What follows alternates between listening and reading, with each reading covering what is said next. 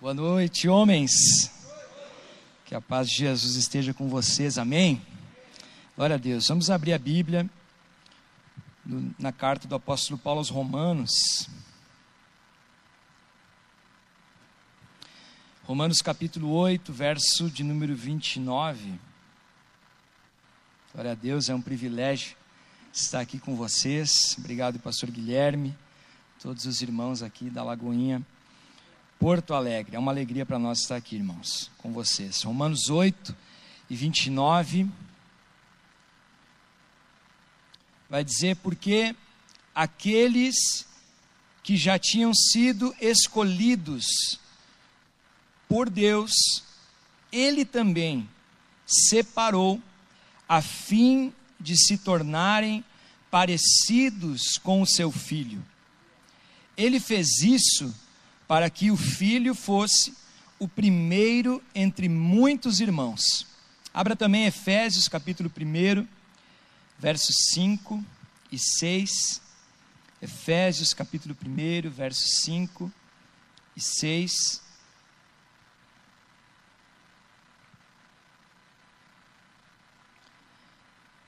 Diz a palavra, Efésios 1, 5 e 6, em amor nos predestinou para sermos adotados como filhos por meio de Jesus Cristo, conforme o bom propósito da Sua vontade, para o louvor da Sua gloriosa graça, a qual nos deu gratuitamente no amado.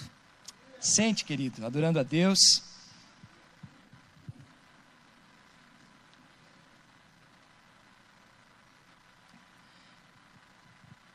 Pastor Guilherme nos deu uma direção a respeito desse tema, dessa mensagem que é propósito e identidade para a nossa vida como homens de Deus.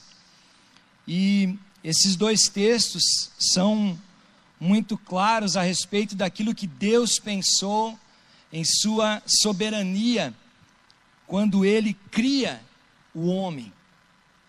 Romanos 8, 29 vai dizer que ele nos escolheu, ele nos separou para que nós fôssemos parecidos com o seu filho. Está falando sobre uma identidade, a identidade do filho, a identidade de Jesus. Nós fomos escolhidos, homens, para nos tornarmos parecidos com os seus filhos, a, a imagem a semelhança do Filho. E esse texto de Efésios vai dizer um dos segundos propósitos de Deus para a nossa vida, que é a criação do homem para a glória de Deus. O texto vai dizer que Deus nos criou para o louvor da sua gloriosa graça. Quando Deus, lá no princípio, ele cria o ser humano, quando Deus cria o homem, primeiramente Deus cria o homem, né, após ele ter uh, ali no sexto dia ter feito toda a criação, após, após ele ter criado os céus e a terra, no sexto dia, né, diante do ser humano, Deus vai criar primeiro o homem, e Deus cria o homem para a sua glória. Um dos propósitos da criação do ser humano é que nós fomos criados para a sua glória. O versículo 31 do capítulo 1 de Gênesis diz que após Deus ter criado todas as coisas, ele viu que tudo o que ele havia feito era bom. Deus criou o homem e viu que isso era bom. Deus colocou o homem estabelecendo ali no princípio o relacionamento com o homem e ele viu que isso era bom. Deus estabeleceu as coisas, o cenário perfeito para o ser humano e ele viu também que isso era bom. Tudo o que Deus fez aos seus olhos para a sua glória foi muito bom. Deus criou a mulher para o homem E a Bíblia diz que Deus viu que isso era bom. Aleluia. E quando a gente olha para a Escritura, a gente entende que nós, como homens, nós precisamos, para compreender o nosso propósito e identidade, nós precisamos passar por aquilo que Romanos capítulo 12 e o verso 2 nos diz. Vocês conhecem muito bem esse texto, que nós não podemos nos conformar com o presente século. Nós não podemos nos conformar, ou seja, entrar na forma, né? Conformar a forma que o homem do mundo vive. Muitos homens vivem segundo o curso deste mundo, mas nós somos chamados para não nos conformar com o mundo, mas para nós sermos transformados pela renovação da nossa mente. Deus está estabelecendo que nós precisamos ser transformados, precisa haver metanoia na nossa vida, para que a gente entenda o real propósito da nossa vida, para que a gente entenda a real necessidade de ter a identidade, a imagem do seu filho. Querido, você foi gerado para glorificar a Deus. Você foi gerado por Deus para ser um homem segundo o coração de Deus. E nós precisamos entender isso na nossa mente para que nós, como homens, provamos da Sua vontade. Essa é a vontade de Deus e você sabe que ela é boa, ela é agradável e ela é perfeita. Então, um homem, ele só desempenhará o seu papel, o seu propósito estabelecido por Deus, quando nós, irmãos, quando homens compreendermos a importância de sermos efetivos em três níveis de relacionamento. Vou repetir para você. Nós como homens, vamos desempenhar o nosso propósito pelo qual Deus nos criou, quando nós entendermos três níveis de relacionamento que Deus estabeleceu lá no princípio. O primeiro nível de relacionamento que Deus estabeleceu no princípio é do próprio Deus com o homem. O segundo nível de relacionamento é que Deus estabeleceu entre o homem e o trabalho. O terceiro nível de relacionamento que Deus estabeleceu é entre o homem e a sua família, o homem e a sua esposa, o homem e os seus filhos. E é isso que eu quero falar nesse momento com vocês, desse primeiro relacionamento entre o homem e Deus. Deus, primeiramente, ele cria o homem e ele estabelece uma conexão com o homem. Deus, ele toma do pó da terra, ele sopra o fôlego ali sobre aquele homem, dizendo: Homem, agora você está recebendo a minha essência. Você está recebendo algo de mim, o fôlego de vida vem de mim. A Bíblia diz que Deus nos criou segundo a sua imagem e a sua semelhança. Olha a, a, grandiosidade disso. Deus sopra a sua essência dentro do homem. Deus está dizendo para o homem que ele estava nos comunicando atributos dele que nós só vamos encontrar em Deus. Amém? Quando o homem peca, lá no princípio, o homem agora vai interromper essa conexão. E é claro que toda a semente, né, toda a descendência de Adão, ela também vai se corromper. Isso é muito claro, você conhece isso. Agora, olha o que Deus vai fazer, meu irmão. Deus vai criar uma nova matriz. Deus vai fazer o que a Bíblia diz e chama de um segundo Adão. O primeiro Adão, nós não devemos nos inspirar nele. Então Deus vai fazer um segundo Adão. O Adão que vai representar a nossa identidade. Olha o que a Bíblia vai dizer em 1 Coríntios 15, verso 45 ao 49. Fique com esse texto aberto. 1 Coríntios 15, verso 45 ao 49. Consegue projetar para nós aqui? Será? Não. Esse projeto aqui? Sim? 1 Coríntios, capítulo 15, verso 45 ao 49.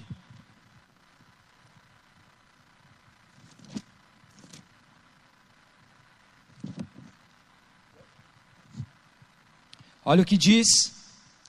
Pois assim está escrito: o primeiro homem, Adão, se tornou um ser vivente, mas o último Adão é espírito vivificante. Próximo versículo.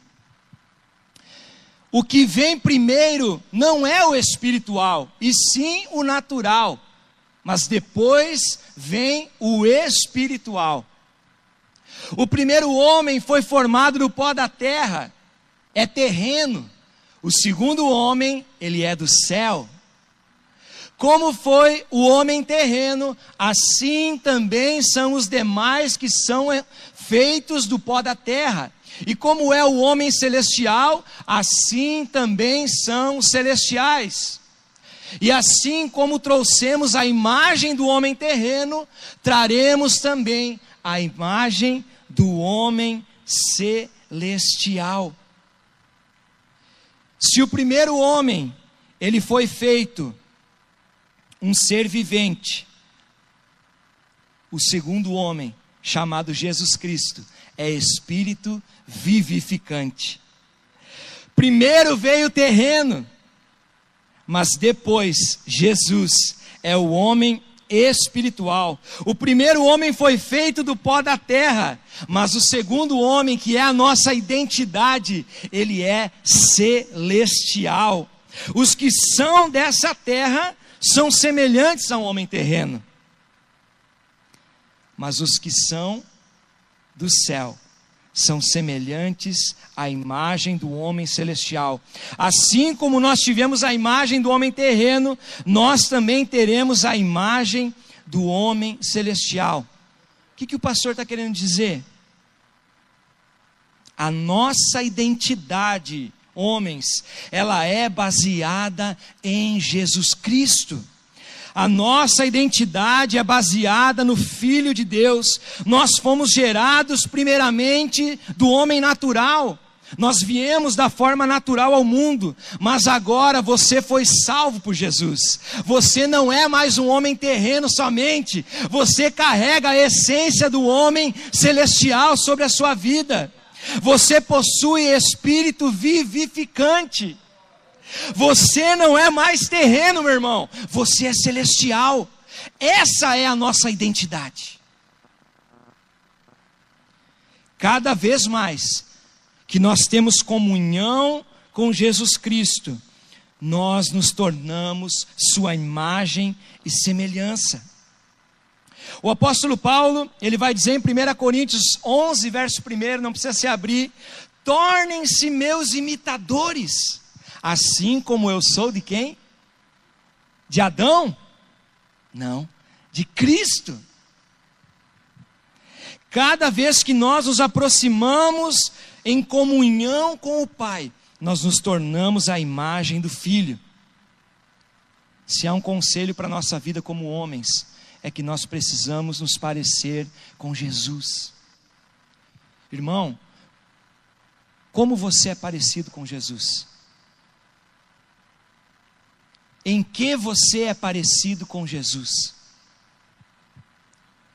Quanto mais nós nos aproximamos do Pai, o Pai nos revela a imagem do Filho. Olha o que diz 1 João capítulo 1, versos 13 e 4. 13 e 4. 1 João capítulo 1, verso 13 e 4 vai dizer: Nós lhes proclamamos o que vimos e ouvimos, para que vocês também tenham comunhão conosco. E a nossa comunhão é com quem? Com o Pai e com o seu Filho Jesus Cristo. Escrevemos estas coisas, João está dizendo, para que a nossa alegria seja completa. Meu irmão, a nossa identidade, ela vai começar a ser a ser moldada à imagem do Filho, quando nós tivermos comunhão com o Pai e com o próprio Filho. E isso se dá através do Espírito. que é santo. O nosso relacionamento com Deus vem através do Filho.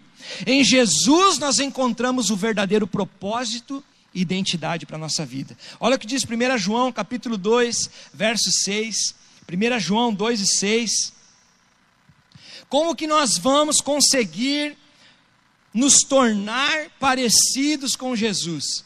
Como que nós vamos receber em nossa vida essa identidade que lá no princípio, se dependesse do primeiro homem, não aconteceria, porque herdamos uma natureza carnal. O apóstolo Tiago vai dizer que ela é carnal e diabólica.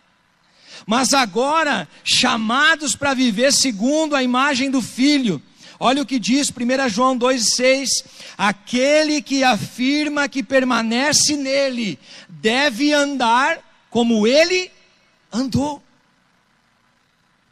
Se eu quero ter a imagem do filho, eu preciso andar como ele andou.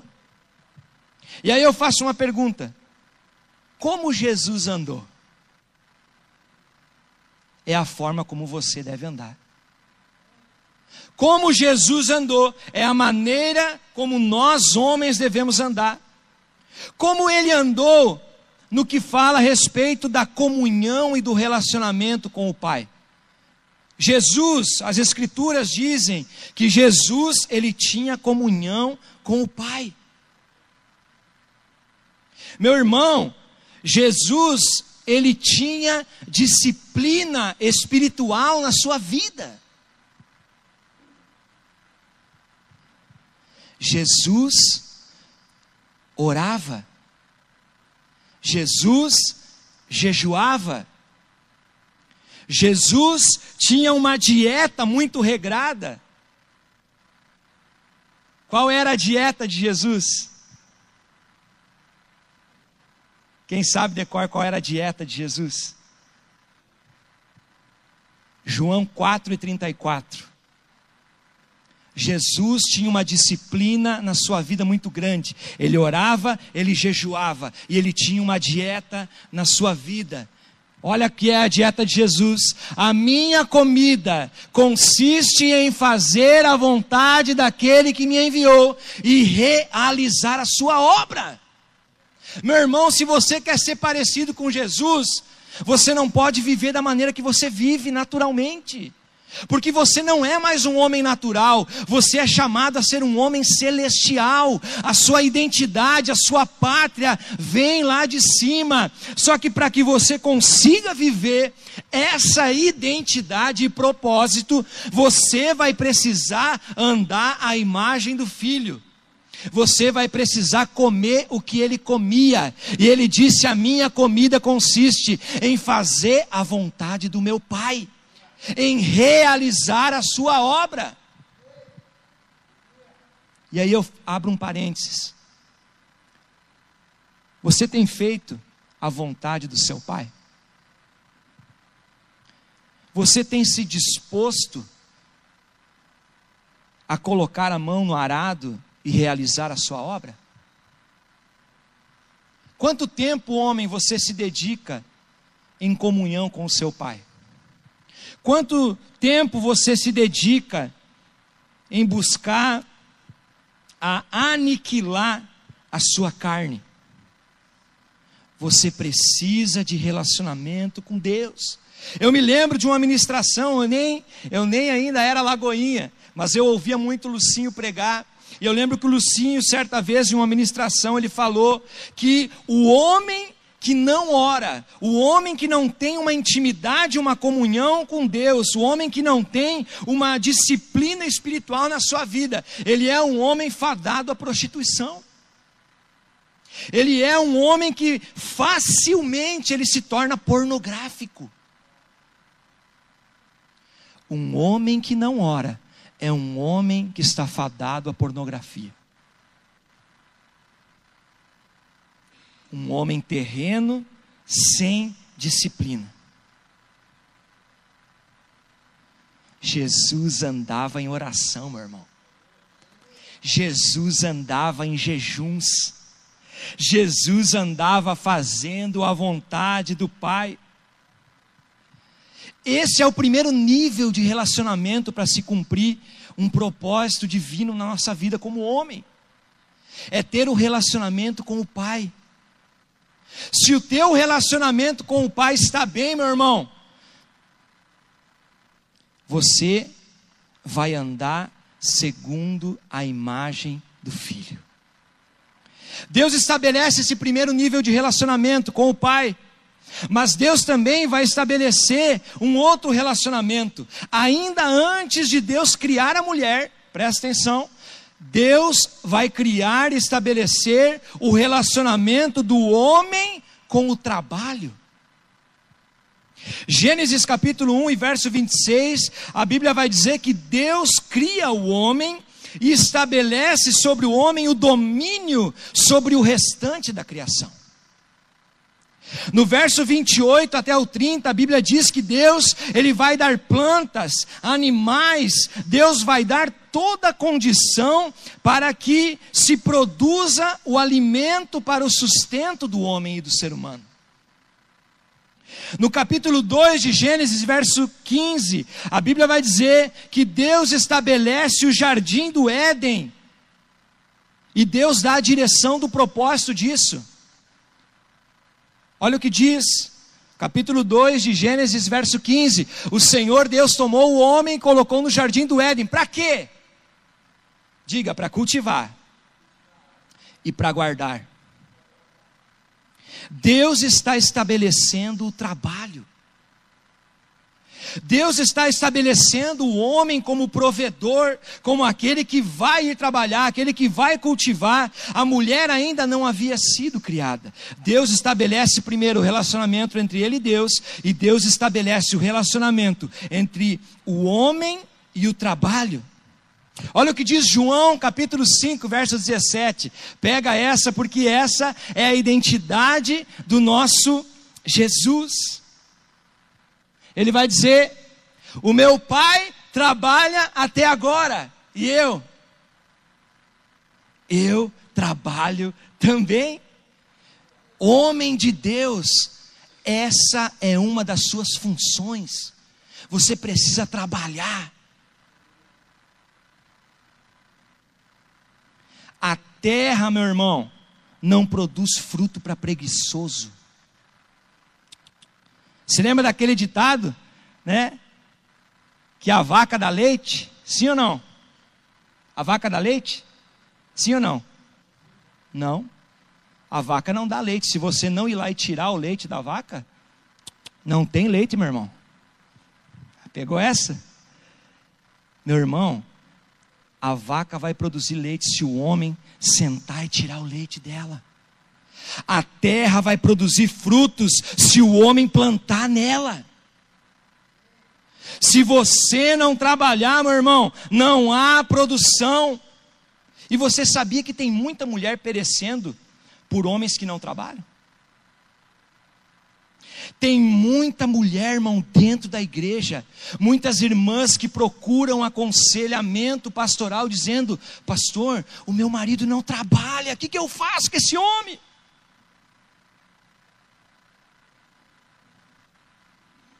Aí eu pergunto: o que, que eu faço com esse homem?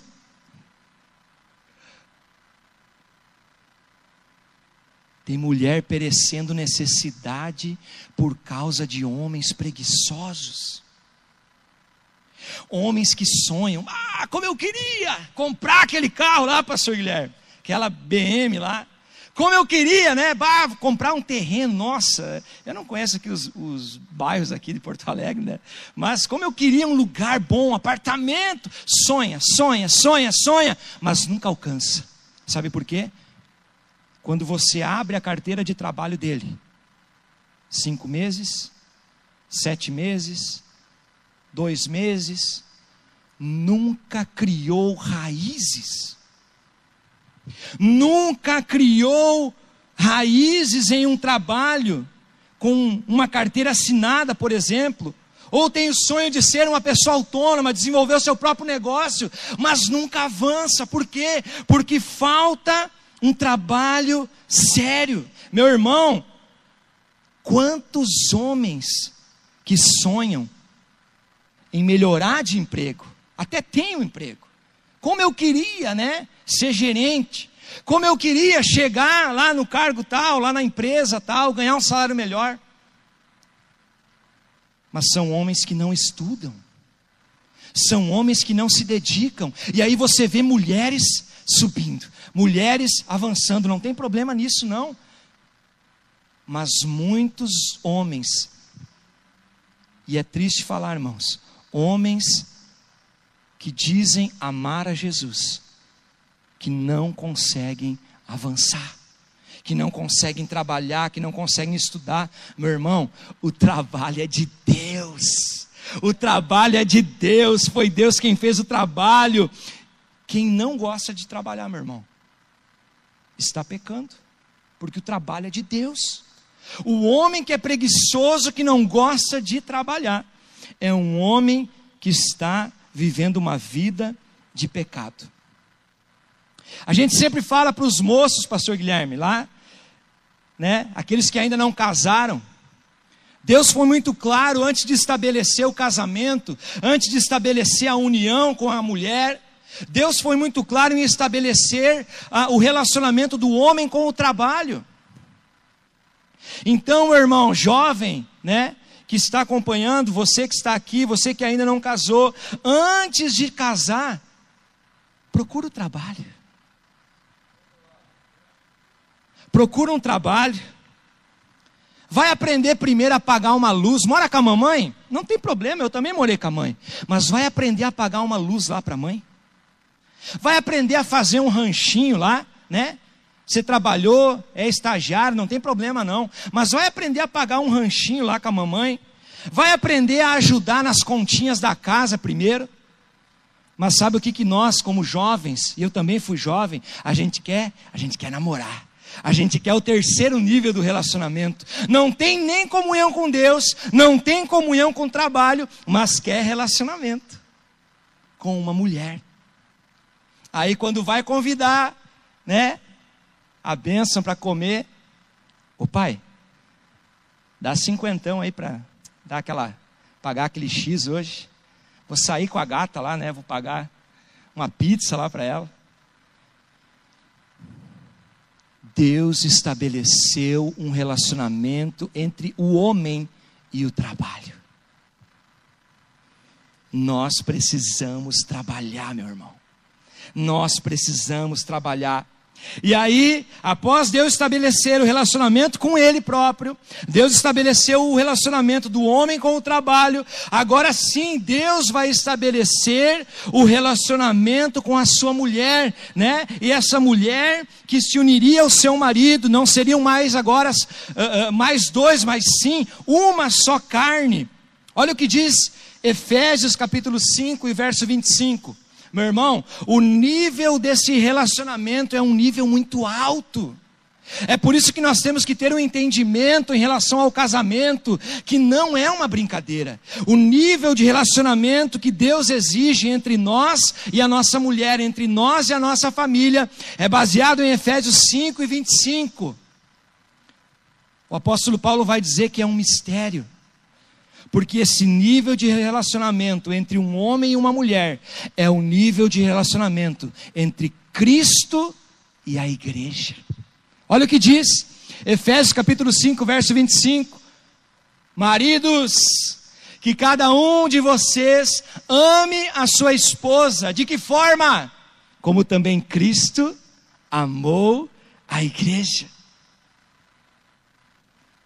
Meu irmão, você tem um propósito, já que você escolheu ter um relacionamento com aquela mulher que você ama. Você precisa amar essa mulher. Agora, qual é o nível de amor por essa mulher que Deus espera de você? O nível desse amor é como Cristo amou a igreja. E eu faço uma pergunta: como Cristo amou a igreja. Amor sacrificial. Amor incondicional. Um amor que entrega tudo. Um amor que ama não só aqui, ó, Isso aqui em Porto Alegre tem esse gestinho, né?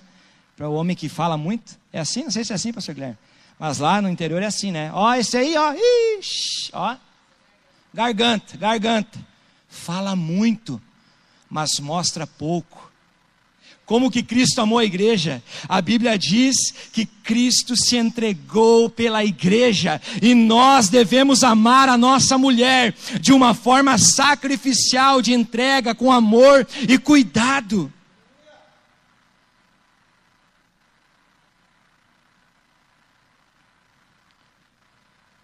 A Bíblia vai dizer que o homem, ao fazer isso, olha o versículo 26 verso 26, permaneça, Efésios capítulo 5, verso 25 nós lemos, verso 26. Nós devemos amar a nossa mulher como Cristo amou a igreja. Por quê e para quê? Para que a santificasse, tendo-a purificado por meio da lavagem de água pela palavra. Quando nós amamos a nossa mulher como Cristo amou a igreja, nós tornamos uma mulher santa. Ô meu irmão, aquela mulher que você tem lá na sua casa, ela é santa de Deus. Sabe por quê? Porque você ama ela como Cristo amou a sua igreja.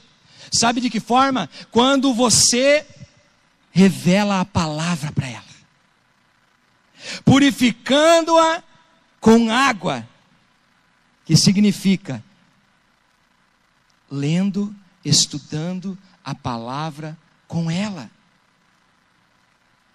Olha o que diz o verso 27, Efésios 5, verso 27. Olha o que vai dizer: Para apresentar a si mesmo como igreja gloriosa, sem mancha, nem ruga, nem coisa semelhante, porém santa e sem defeito.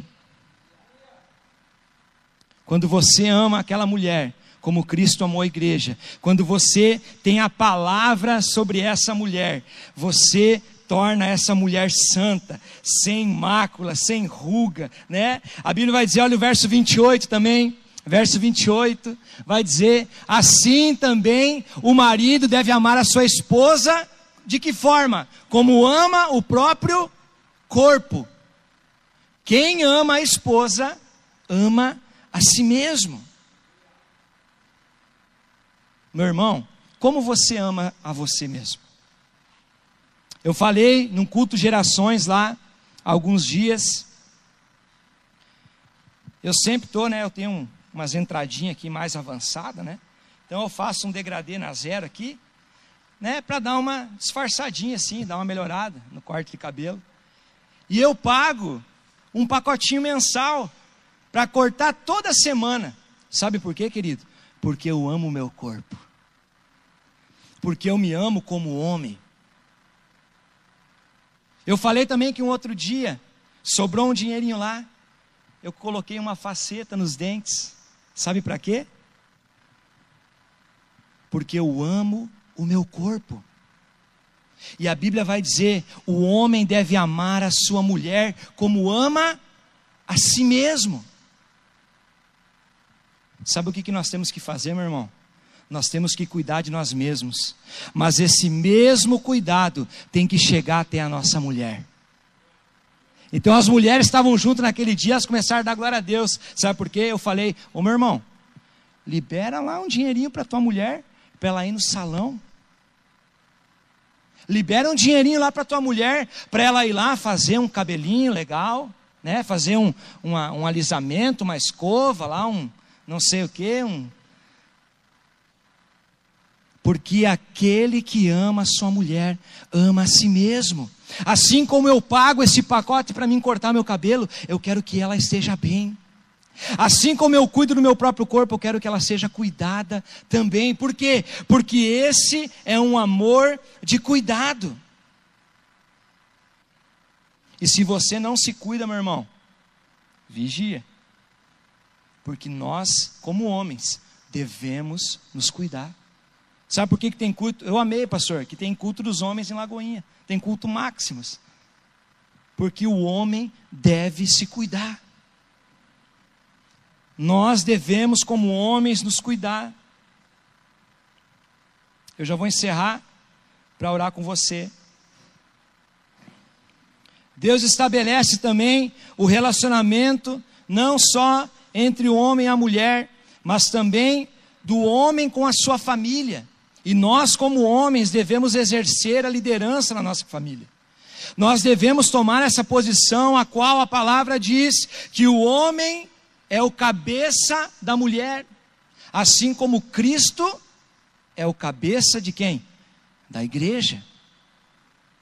Então, lá no nosso lar, meu irmão, nós precisamos exercer a nossa liderança com amor, com cuidado, da mesma forma que Cristo exerce liderança sobre a sua igreja. Quer um conselho para a sua vida, meu irmão? E esse conselho eu tomo para a minha vida. Nós precisamos ser homens de verdade na nossa casa.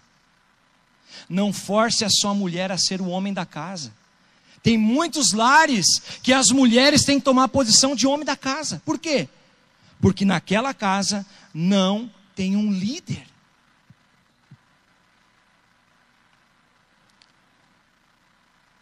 A Bíblia vai falar também que sobre a sujeição dos filhos em obediência ao pai, porque isso é justo.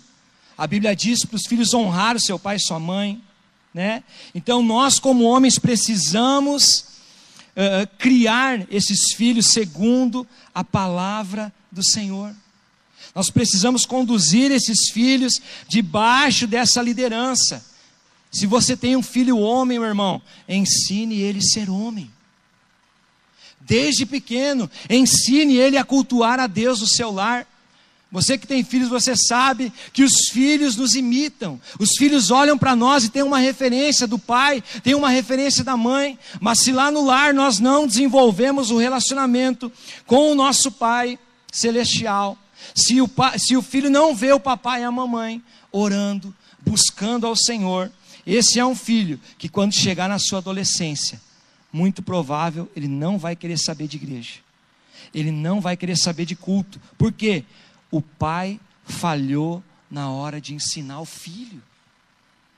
Lembre que nós estamos falando de propósito e identidade. Vamos ler um texto, e esse é o último texto que eu vou ler, Efésios capítulo 4, verso 13. Efésios 4, verso 13.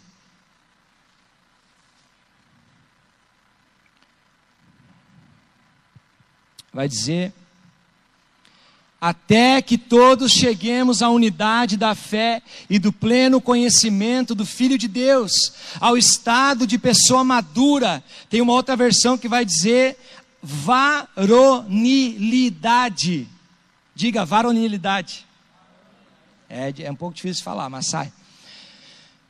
A perfeita varonilidade, a medida da estatura da plenitude de Cristo. Meu irmão, Deus nos chamou com o propósito de ser varonis,